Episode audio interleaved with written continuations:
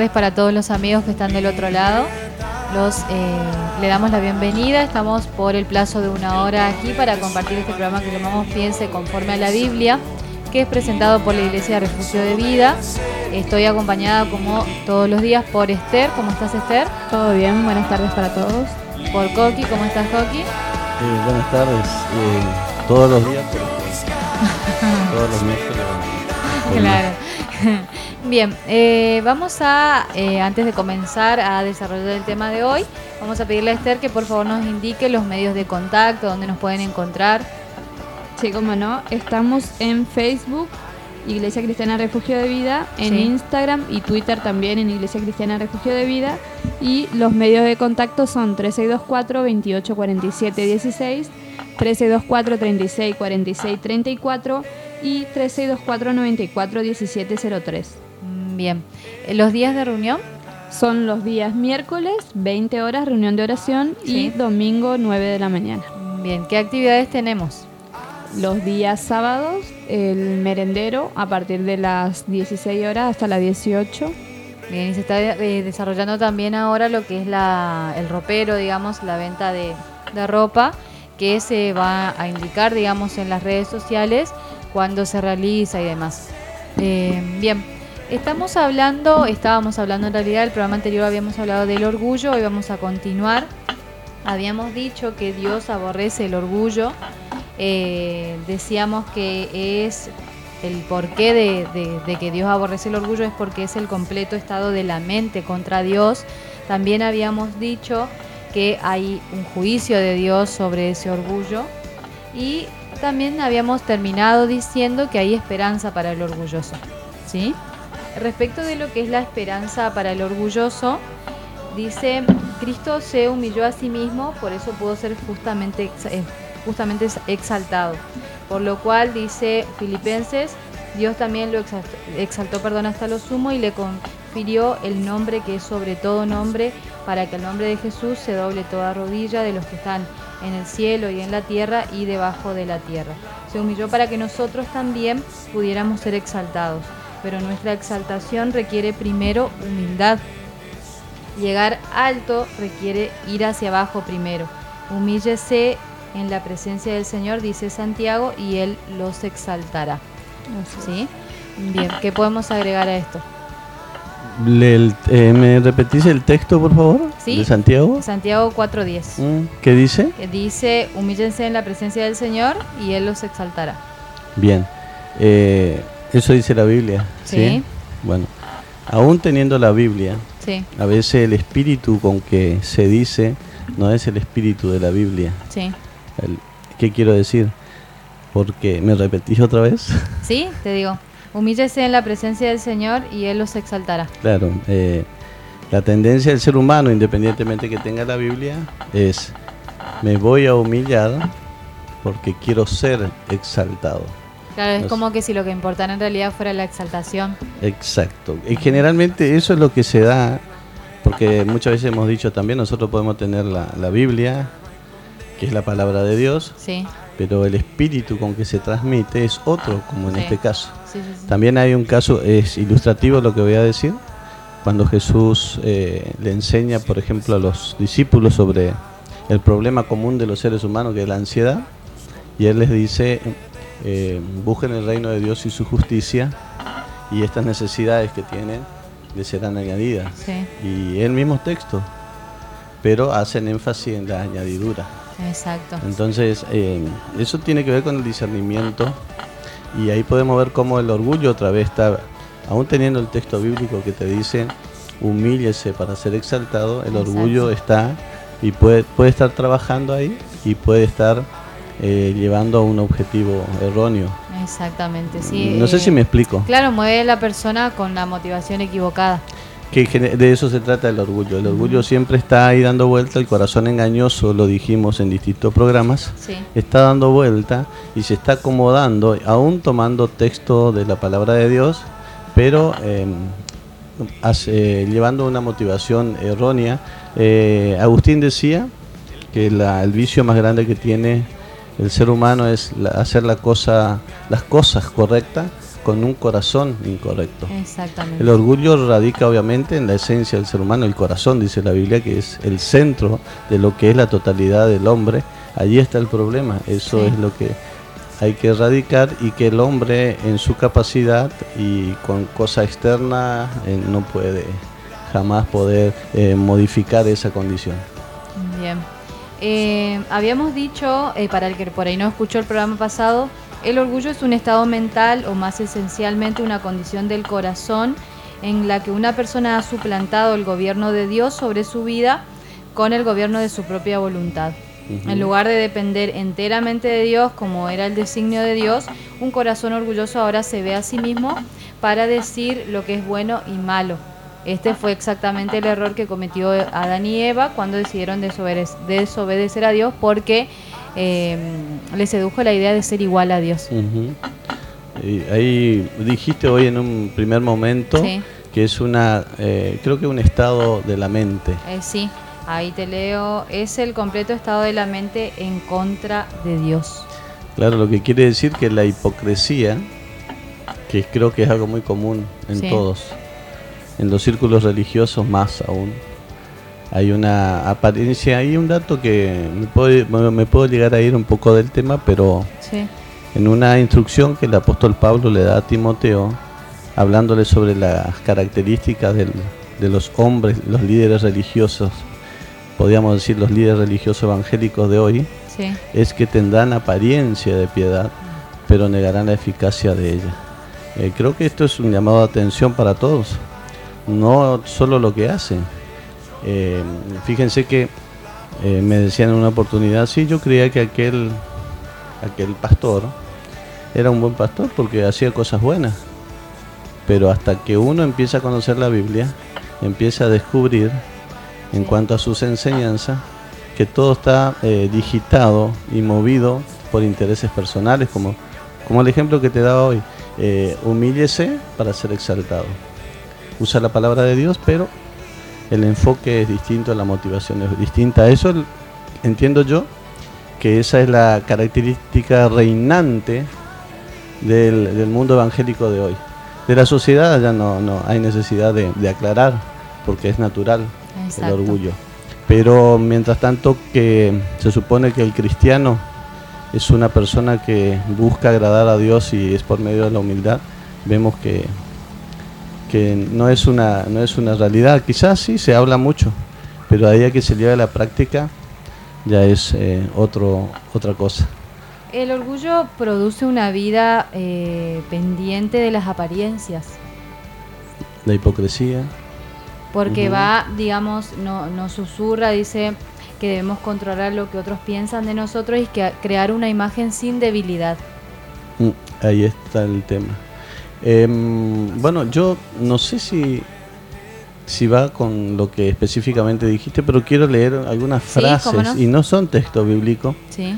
Y esto se ajusta quizás a un, eh, a un texto bíblico donde dice, em, no menosprecien la profecía, dice. Sí. Es, em, ¿Cómo examinarlo todo?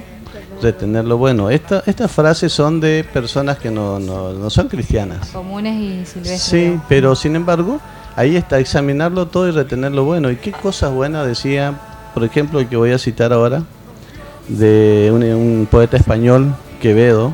Sí. Él decía con respecto al orgullo, el orgullo o la soberbia nunca baja de donde sube, porque siempre cae de donde subió. ¿Se ¿me explico? Sí, sí, ¿Se sí. entiende? Nunca baja de donde sube, porque siempre cae de donde subió. El- después hay un pensamiento de Napoleón. Él decía, y esto generalmente se aplica, acá Napoleón aplica al hombre, a la humanidad. Nosotros aplicamos al argentino. Eh, escuché muchas veces cuando se aplica al argentino. Sí. Y dice, el mejor negocio del mundo consiste en comprar a los hombres por lo que valen y venderlos por lo que Que creen, valer. vale. Mm, ¿Sí? Sí. Exactamente. Entonces, y después hay una, una frase también, no, no, esta no es popular, que dice que el gallo, el gallo, Sí. el cocorocó, es bastante impopular. Sí. Y dice, no porque madruga, sino porque no se cansa de proclamarlo. Mm. Son frases. Sí, sí, sí. Pero de hecho lo de Napoleón y del poeta español eh, está alineado precisamente a lo, que, a lo que estamos hablando y a lo que eh, la Biblia enseña, ¿no es cierto? Eh, ahora, Sí. lo más peligroso en realidad, y es lo que vos creo que decías recién, es que mm, hay evidencia, eh, o sea, a veces el orgullo no se evidencia porque se disfraza de, de actitud o, o conducta eh, bondadosa. Mm, Y eso eh, quizá el de afuera no puede percibir, porque de hecho por eso a veces nos somos engañados. Pero ahí está el punto de que cada persona, eh, si no tiene a Dios, va a engañar a otras, se engaña a sí misma también. Pero cuando uno conoce las cosas de Dios, acá ya no, no, no queremos aparentar, Claro. sino Sí, que sí, sabemos sí. que delante de Dios nosotros estamos expuestos, estamos totalmente al descubierto y no tiene ningún sentido tratar de agradar a los hombres cuando yo estoy, eh, eh, si se quiere, ofendiendo a Dios. Exacto. Em, eh, creo que si hablamos en, en términos de personas que conocen a Dios, eh, Jesús dijo que si él pensaba agradar a los hombres, Pablo decía, Sí. eh, agradar a los hombres no estaría agradándole a Dios. Y nosotros tenemos una sociedad, ¿no es cierto?, que, que empieza a, a magnificar o a reconocer cosas que en apariencia puede ser buena, pero Dios dice que siempre mira, mira nuestro corazón. Y eso debe ser un constante examen de todo aquel que eh, se considera Parece la gente estar más preocupada también en, en qué va a pensar el otro y no tiene en cuenta lo que Dios, eh, Dios ve todo el tiempo, todo, y a veces se, se preocupan más por ver lo que va a pensar Esther o vas a pensar vos, en lugar de ver lo que Dios está, está viendo de nosotros. Y notemos que eh, todo ser humano eh, sin Dios se mueve en función de lo que dicen los demás. Sí, Porque la, la sociedad marca el estándar.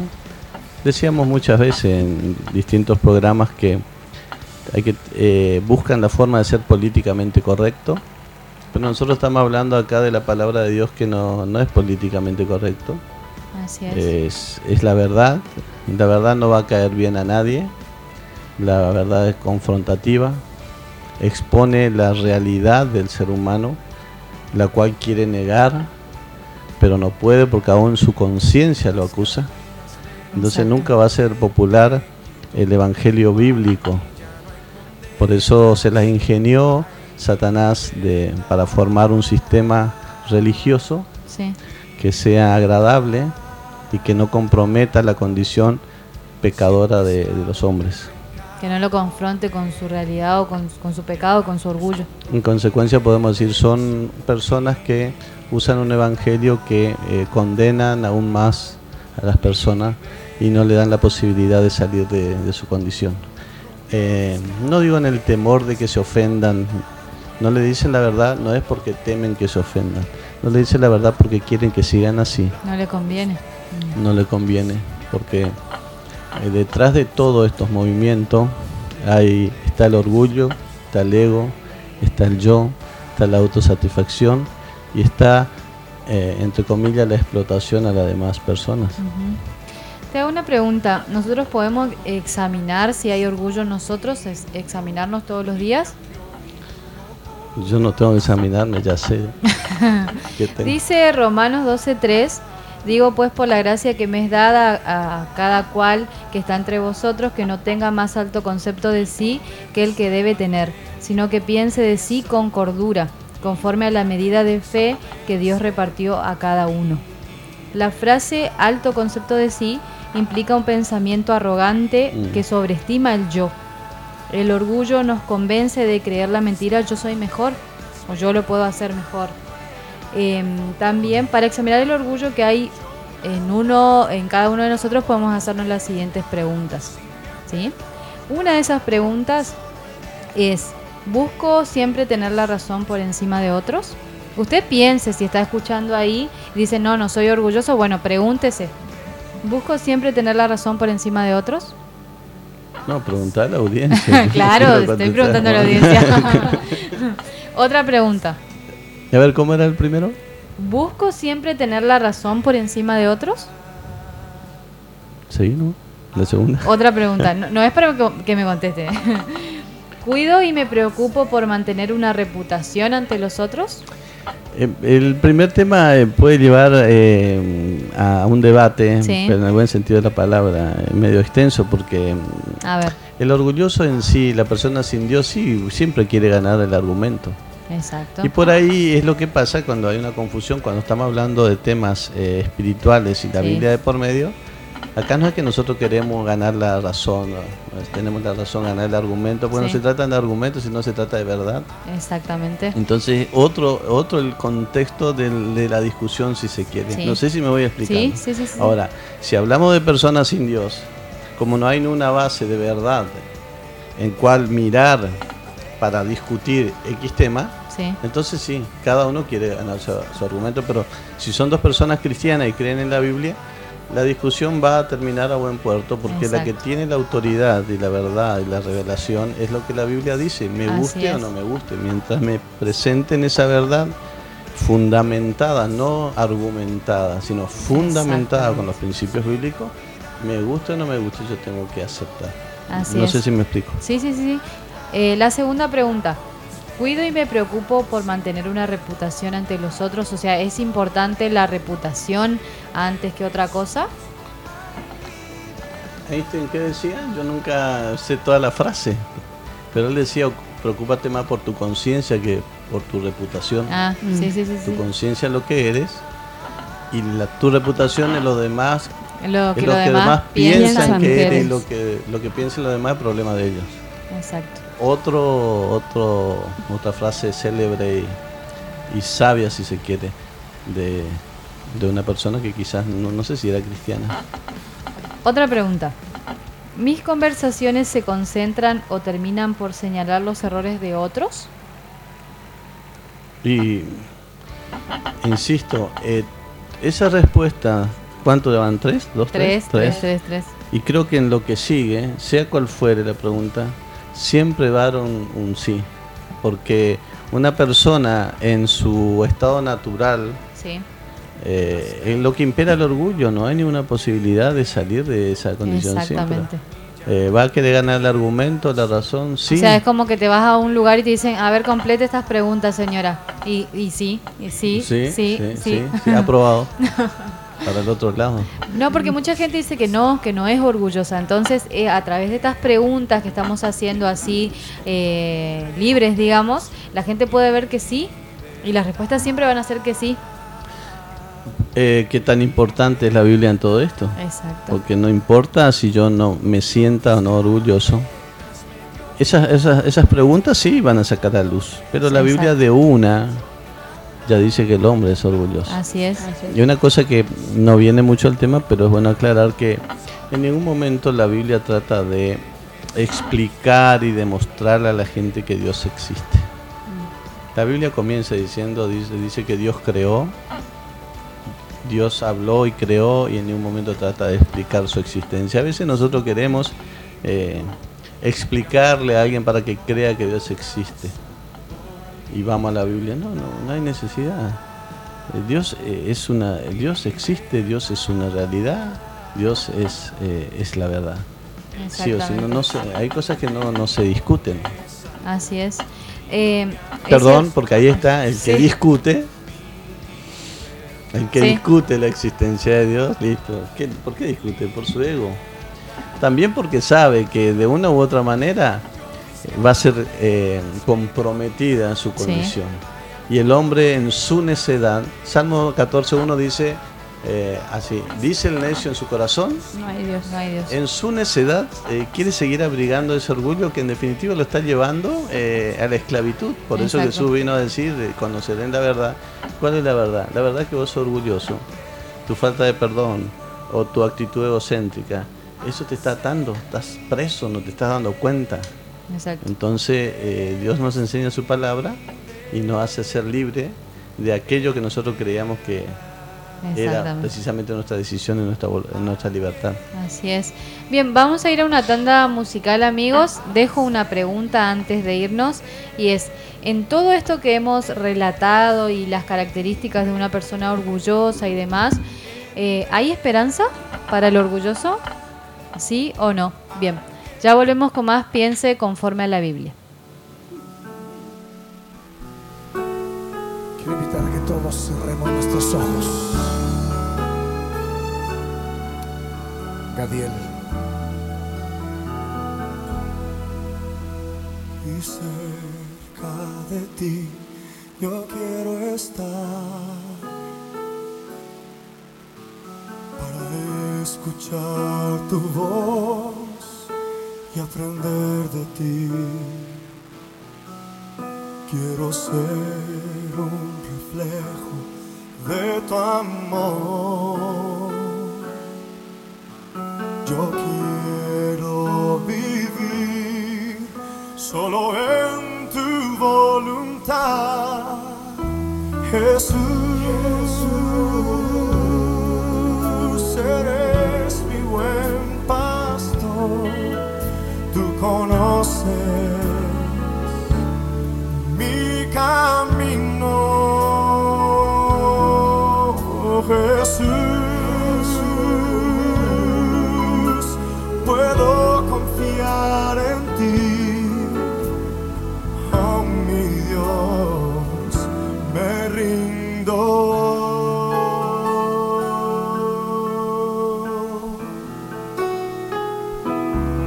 reflejo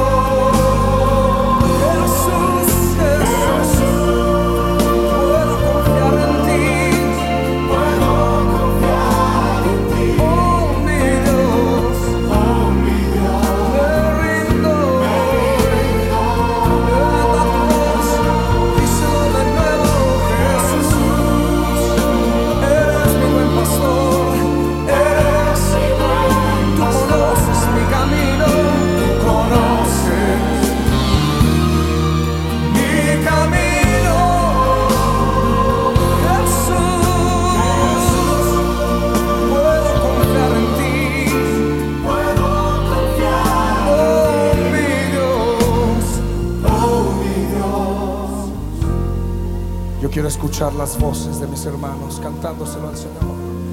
Jesús, eres mi buen pastor. Tú conoces mi camino.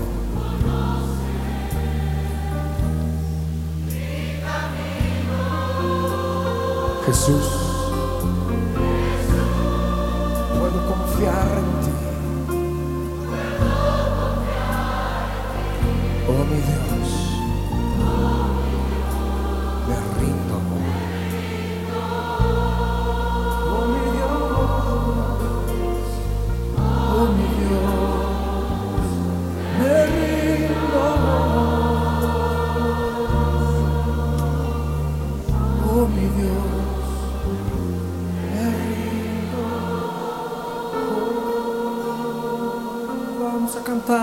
cántico nuevo. Levanta tu voz y adórale. Adora al maestro.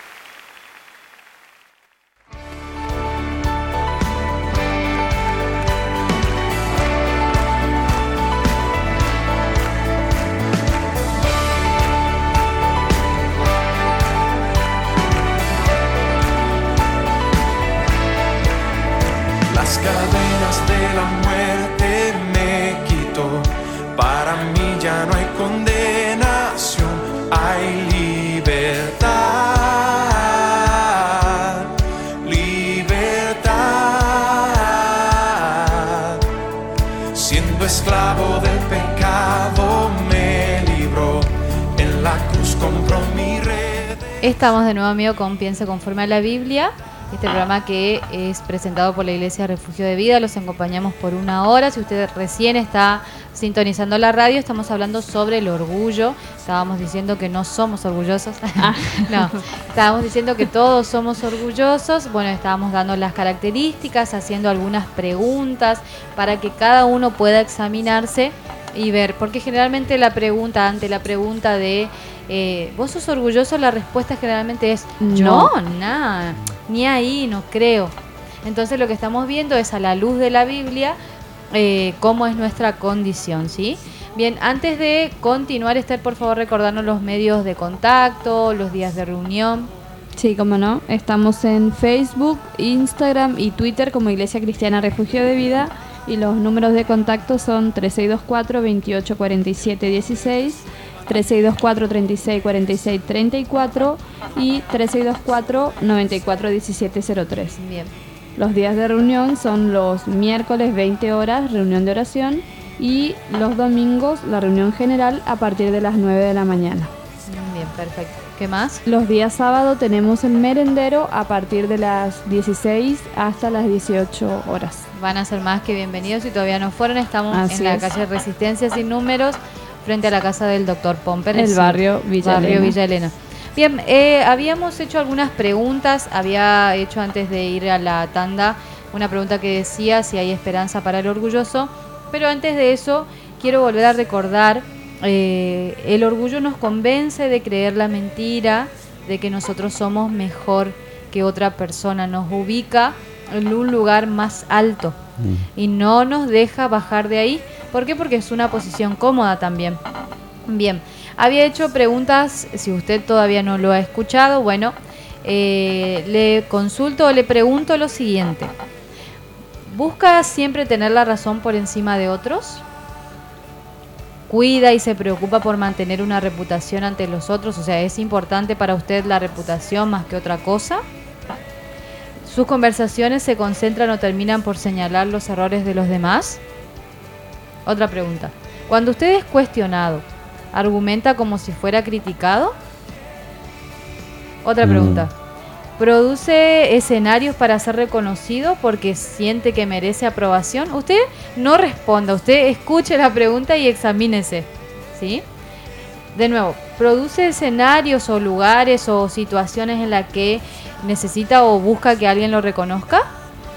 Otra pregunta. ¿Se siente vulnerable frente a otros y prefiere alejarse? Mm. Otra pregunta. ¿Culpa a los otros para evitar su responsabilidad? ¿O, o acepta la responsabilidad cuando se equivoca y demás? Otra pregunta. ¿Señala a otros para evitar reconocer que está equivocado?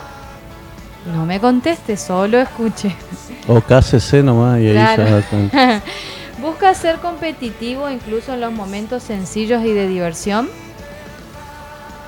Otra pregunta. ¿Descalifica a todo el que le rodea? ¿Para sentirse mejor necesita hacer eso? Otra pregunta. ¿Para cada indicación tiene una respuesta o un desafío? No sabe decir no, no sé. Claro. no sabe decir no sé. Esas son algunas preguntas para que cada uno pueda examinarse. Es- y si dice que no es orgulloso, es- está mintiéndose a usted mismo, porque el ser humano, el pecado original es el orgullo. Y partiendo de esa base, quizás todas sus preguntas, todas estas preguntas que hice, la respuesta es sí. Y Sí. en base a eso, eh, te quiero preguntar antes de ir a, a ver si hay una esperanza o no para el orgulloso, te quiero preguntar, o les quiero preguntar a ustedes dos que me acompañan, eh, ¿dónde se inició el orgullo para que la gente sepa si no sabe o cómo se inició? A ver, Bueno, em, teniendo el relato bíblico, porque nosotros no estábamos en ese momento, sí, el- lo que em, la mayoría sabe, y que de aquí lo hemos dicho reiteradamente también, se inicia para nosotros, eh, para la humanidad en el huerto Sí. del Edén. sí, sí, Pero ese, esa semilla perversa fue sembrada por el mismo Satanás y obviamente en él estaba eh, esto que terminó diseminando a todos los seres humanos. Y tenemos relatos, por ejemplo, de Isaías sí, en el capítulo 14, sí,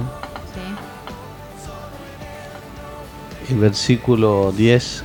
Voy a leer así medio rápido y salteado quizás. El 14.10 de Isaías sí, dice, refiriéndose, acá está hablando el rey de Babilonia, pero tipificando precisamente al, al ángel de luz, a Lucifer, y dice, todos ellos darán voces y te dirán, tú también te, te debilitaste como nosotros y llegaste a ser como nosotros. Descendió al Seol tu soberbia y el sonido de tus arpas. Gusanos serán tu, su cama y gusanos te cubrirán. Después, eh, con signo de admiración, dice: ¿Cómo caíste del cielo, oh lucero, hijo de la mañana? Cortado fuiste por tierra, tú que debilitabas a las naciones. Tú que decías en tu corazón: Subiré al cielo en lo alto, junto a las estrellas de Dios, levantaré mi trono y en el monte del testimonio me sentaré a los lados del norte. Sobre las alturas de las nubes subiré y seré semejante al Altísimo. ¿Qué le dijo Satanás a Eva? Serás como el Altísimo, como Dios. Después tenemos otro pasaje que se encuentra en el libro de Ezequiel, pero es bastante largo. este. Me voy a pasar leyendo. y dice así, versículo, el capítulo 28, Sí. versículo 13, 12, la segunda parte dice, tú eras, tú eras el sello de la perfección, lleno de sabiduría y acabado de hermosura. En Edén, en el huerto de Dios, estuviste. De toda piedra preciosa era tu vestidura. Después empieza a describir cómo estaba vestido. Y dice, estuvieron preparados para ti en el día de tu creación. Versículo 14 dice, tú, querubín grande protector, yo te puse en el santo monte de Dios, allí estuviste, en medio de las piedras de fuego te paseabas, perfecto eras en todos tus caminos desde el día en que fuiste creado hasta que se halló en ti maldad. A causa de la multitud de, de tus contrataciones fuiste lleno de iniquidad y pecaste, por lo que yo te eché del monte de Dios. Eh, la primera, eh, este ser perfecto, Sí. eh, en su hermosura y capacidad, es el tema. Cuando uno tiene ciertas capacidades, enseguida se quiere poner por sobre otros. Por eso Dios dice en 1 Corintios capítulo 1 versículo 26 en adelante, creo que empieza a describir a quienes escogió Dios. Sí, sí, sí. Y él dice, yo escogí lo vil, lo necio, lo menospreciado de este mundo, lo que no es, para avergonzar lo que no es, a fin de que nadie pueda decir, esto ocurrió por mi capacidad, sino que todo depende de la gracia, la obra. Y no y Dios. necesita mucho el hombre para enorgullecerse. Eh, Absolutamente no. Es que entramos, eh, no solo eh, está el hombre por, naturale- pu- por naturaleza es orgulloso, pero si vamos a eh, los cristianos también de hoy en día, llegan a un punto los grandes predicadores, como decías también los pastores, y dicen, yo soy pastor, y ahí también el estatus, digamos. el estatus y ahí llega la soberbia y dice, volvemos al proverbio que habíamos mencionado en la- el programa anterior que dice, antes del quebrantamiento es la soberbia. Se vuelven eh, soberbios y no reconocen. ¿Por qué? Porque ellos, yo soy tal.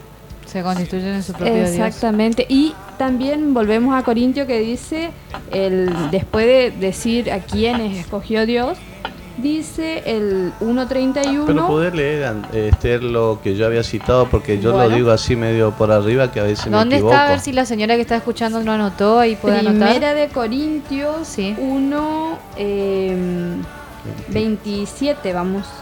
Dice, sino que lo necio del mundo escogió Dios para avergonzar a los sabios, y lo débil del mundo escogió Dios para avergonzar a lo fuerte, y lo vil del mundo y lo menospreciado escogió Dios, y lo que no es, para deshacer lo que es, a fin de que nadie se jacte en su presencia.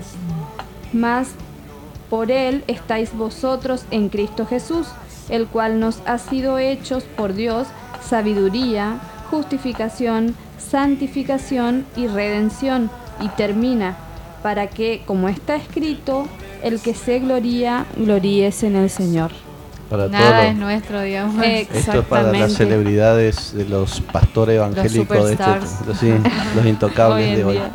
Eh, de hecho que este sistema de liderazgo evangélico Sí. eh, está bien eh, alineado y moldeado por el pensamiento posmoderno donde se hace el culto a las celebridades, decíamos nosotros. Exacto. La gente parece que cuando más lejos e inalcanzable es el predicador, parece que es más elevado es. Es una persona como es inalcanzable, intocable, como que es más importante. Sin embargo, eh, todo el sistema está hecho para hacer ese culto a esa persona y bueno, Satanás fue así. Él se quiso ensalzar Sí. y sabemos cuál fue el resultado que acabamos de leer, lo que dice es. la Biblia. Esto lo digo porque hoy la, la gente, las personas que supuestamente, y digo supuestamente porque, o quizá en su ignorancia, eh, en resistencia particularmente, si andan buscando una congregación, busca una congregación multitudinaria y reconocida porque están buscando un estatus también. Claro. ¿Me sí, explico? Sí. Entonces, ¿dónde te vas vos? Allá en aquel Mm. lugar. Entonces, no deja de ser algo que está relacionado con, con lo que considera importante Con mi la orgullo y mi- sociedad. mi satisfacción con personal. claro, Sí, sí, sí. porque si, ¿dónde me voy? No, yo me voy en tal lugar. Ah, claro. Hay mucha Entonces, gente. hay mucha gente. Viste que el predicador viene con guardaespaldas y todo. De traje. ¿Viste? Sí. es como Viste que cuando pudiente. salen está Prosegur también ahí. Entonces, Claro. ¿hasta dónde hemos llegado? Eh, no la gente que no profesa el cristianismo, no, no tenemos nada que decir. Es más, ellos se dan cuenta. Pero lo que están adentro, ¿qué, qué te pasa? ¿No, te estás dando cuenta que es la antítesis de la enseñanza del Señor Jesús? El que, ¿se acuerdan que el, el pasaje, oh, en reiteradamente, como humanos y, y en su naturaleza carnal y su orgullo, los, Sí. los apóstoles y los discípulos le decían, Señor, ¿quién se va a sentar a tu derecha? ¿Quién se Ah. va a sentar a la izquierda? Y él le tenía que estar corrigiendo. Hasta que un momento dijo, ah, ¿ustedes quieren saber quién va a ser mayor de ustedes? Tanto que preguntan. Bueno, el que quiere ser mayor entre ustedes tiene que servirle al otro. Es. Exacto. Ahora, ahí está, humíllese. ¿Querés ser mayor en el reino de los cielos? Humillate delante de los hombres acá en el reino de, de- de la tierra. Y ahí está confrontando a nuestro orgullo. La humildad es el contraste completamente. Lo, lo que enseñó- el Señor Jesús enseñó es la humildad. La humildad. Completamente lo contrario a lo que somos por naturaleza. Él en ningún momento inclusive se quería, quería que promuevan los milagros que él hacía. Así es. Sí lo hizo en una oportunidad en el, cuando lo libera al hombre que estaba dominado por dos mil demonios, Sí. el, el hombre de Gadara, que le dice, y él le dice, anda, le quería seguir este hombre a Jesús, y Jesús le dijo, no, no, no, no, ¿sabes que anda? Vestite como Sí, sí, sí. gente y contáselo, pero ¿para qué? Para que vea el poder de Dios Exacto. y lo que estaba involucraba en ese, en ese acto, en ese hecho, es que Jesús no se olviden que Él dijo, el reino de los cielos se ha acercado. Y nunca, en ningún momento de la Biblia habla tanto de los demonios como cuando aparece Jesús. Claro, porque el reino de las tinieblas era el que imperaba. Aparece el reino de la luz, el reino de los cielos, y los mismos demonios se manifestaban porque veía que venía aquel y están sabiendo que un día lo va a terminar por derrotar definitivamente. La Biblia nos enseña eso. Así es. Bien amigos, vamos a ir a la última tanda musical y cuando volvemos respondemos la pregunta que había dejado abierta. ¿Cuál es la esperanza o hay esperanza para el orgulloso? Bien, eh, ya volvemos con más Piense conforme a la Biblia. No es como yo, aunque en todo fue tentado, Él es limpio y sin pecado. No es como yo.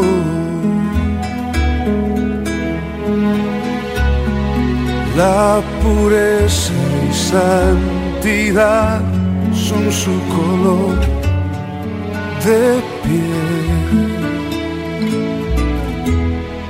No es como yo, Él es santo y es perfecto, es sublime y es eterno.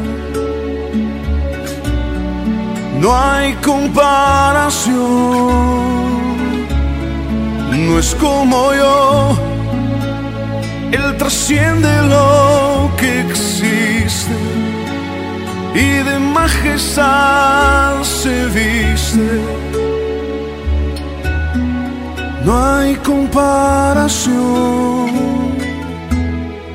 no es como yo, aunque se haya hecho carne y mi hermano él se llame. Es como yo, no es como yo.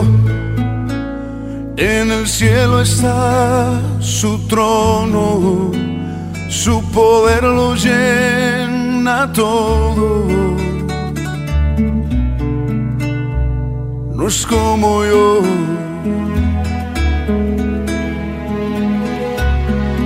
La creación toda rodilla doblará a sus pies. no es como yo. Él es santo y es perfecto, es sublime y es eterno. No hay comparación, no es como yo. Él trasciende lo que existe y de majestad se viste. No hay comparación.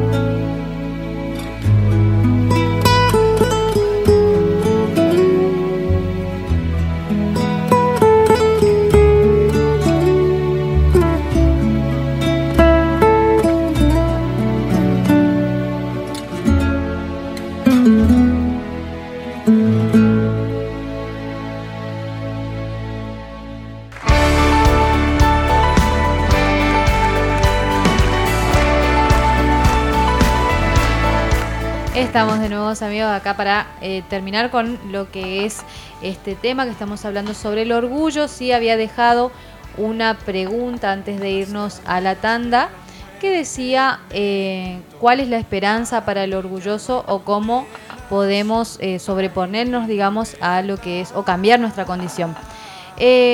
Antes que nada, si usted por ahí recién se está aprendiendo a la radio y dice de qué me está hablando esta chica, bueno, yo le cuento.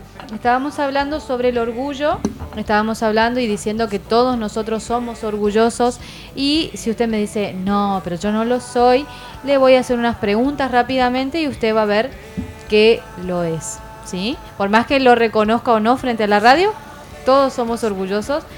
Eh, dice, busca siempre tener la razón por encima de otros. Cuido y me preocupo por mantener una reputación ante los demás, o sea, es más importante la reputación para mí que otra cosa. Mis conversaciones se concentran o terminan por señalar los errores de otros. Cuando soy cuestionado, argumento como si fuera criticado. Eh, necesito producir escenarios o situaciones para ser reconocido porque siento que merezco aprobación. Otra pregunta. Eh, ¿Me siento vulnerable frente a otros y prefiero alejarme? Otra pregunta. ¿Culpo a los demás para evitar las responsabilidades? ¿Señalo a otros para evitar reconocer que estoy equivocado? ¿Busco ser competitivo incluso en los momentos sencillos y de diversión? ¿Descalifico a todos los que me rodean o necesito hacerlo para sentirme bien? En una conversación quiero tener siempre la última palabra. Por cada indicación eh, tengo una respuesta o un desafío. Si su respuesta a todas estas preguntas es sí o a casi todas, déjeme decirle que usted es orgulloso. Pero eso es la mala noticia, ¿sí? Es, el hombre es orgulloso por naturaleza.